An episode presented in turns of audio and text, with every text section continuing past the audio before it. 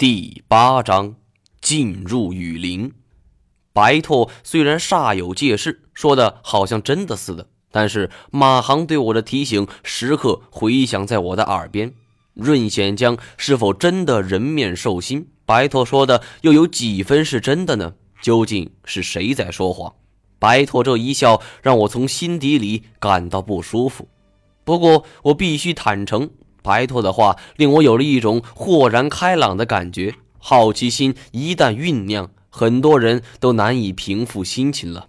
我也一样。仔细想一想，管他真的假的，全当听故事好了。于是我问道：“你怎么会认识这种文字的？”天机不可泄露。白兔故作神秘地说道。我本来想追问下去，龙牌上的铭文到底写了什么？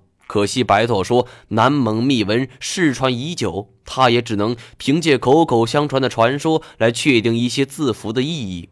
其实从前些年，这项工作就已经悄悄展开了。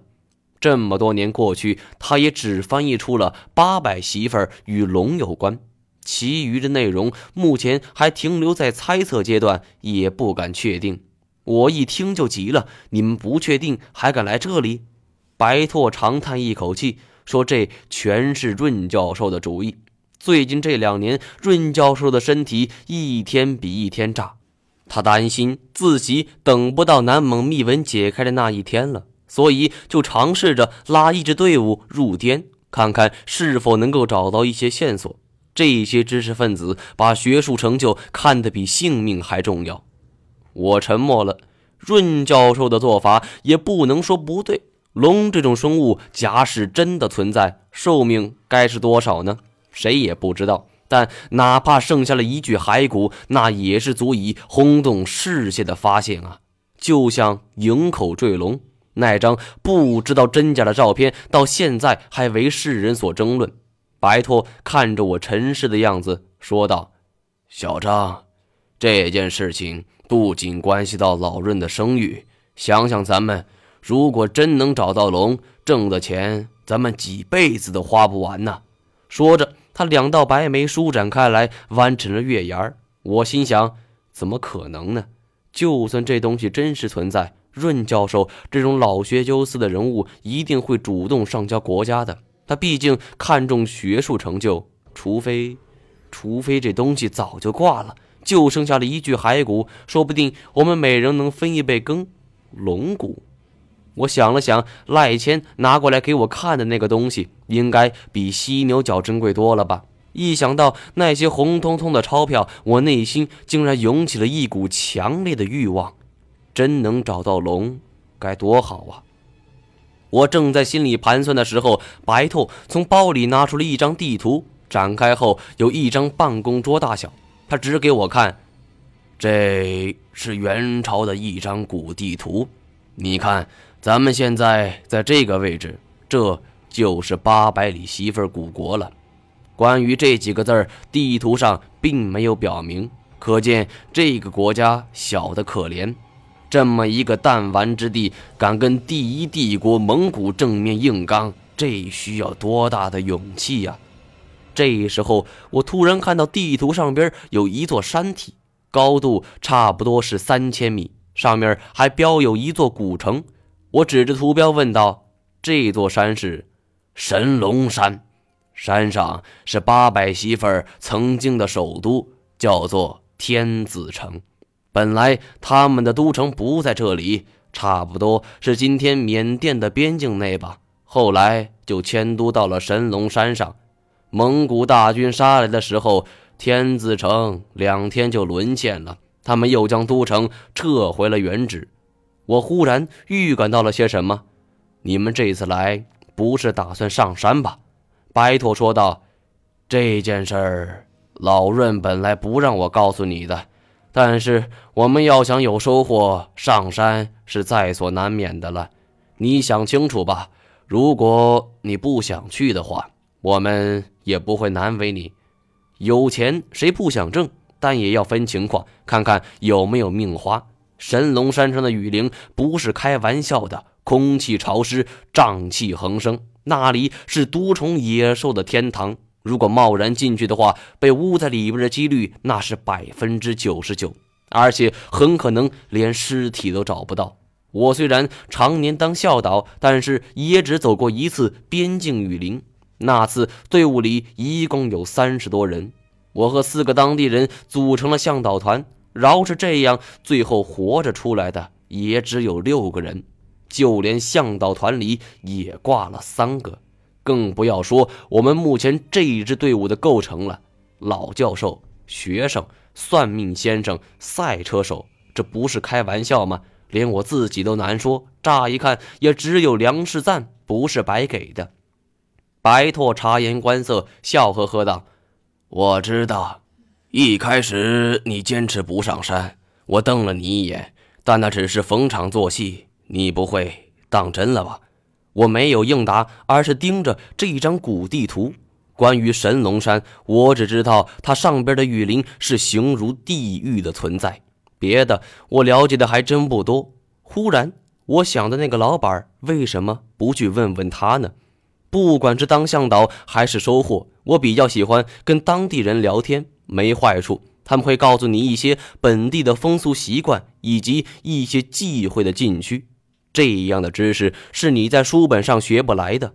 跟当地人交流是省时省力的不二法门。我披了一件衣服，让白驼先睡，转而出去寻找店老板。眼瞅着天就要亮了，忙了一夜的老板估计也睡了。但这个时候我睡不着了。而且这也等于间接在躲避白老头吧？这老小子的一张嘴确实无敌，赶上传销组织了。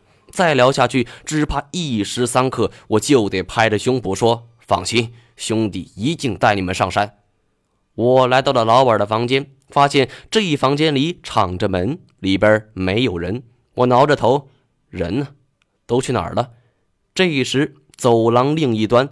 润教授披着外套也出来了，一见着我就问：“小张，你看见小马了吗？”我摇摇头。润教授一脸焦急：“这孩子说去洗手间，怎么半天还没回来？咦，你怎么还没睡？”我睡不着，找老板了解一些当地的情况，天亮了好带路。我停顿了一下，说：“不过老板也不在。”刚说完这句话，严寒打着哈欠走过来，满脸的疲惫。润教授赶紧拉住他：“看到小马了吗？”严寒脑袋还晕晕乎乎的。小马？什么小马？就是马航啊！我也看不下去了。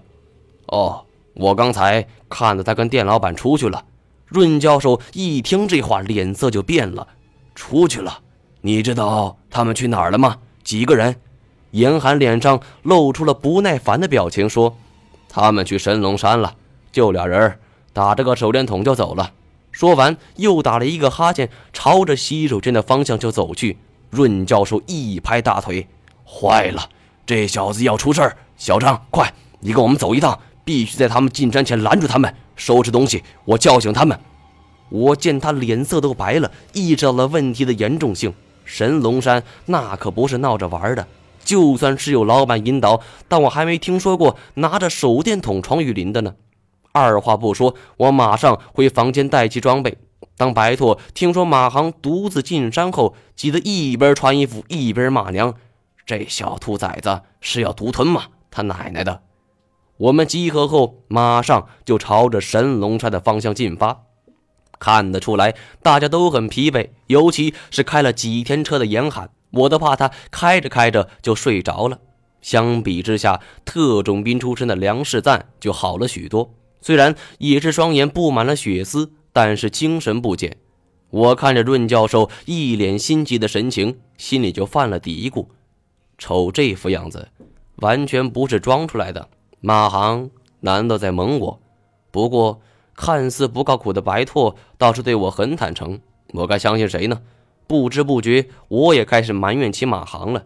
这王八蛋，虽然我不确定他是想独吞，但是这么一声不吭的就走了，太不够意思了。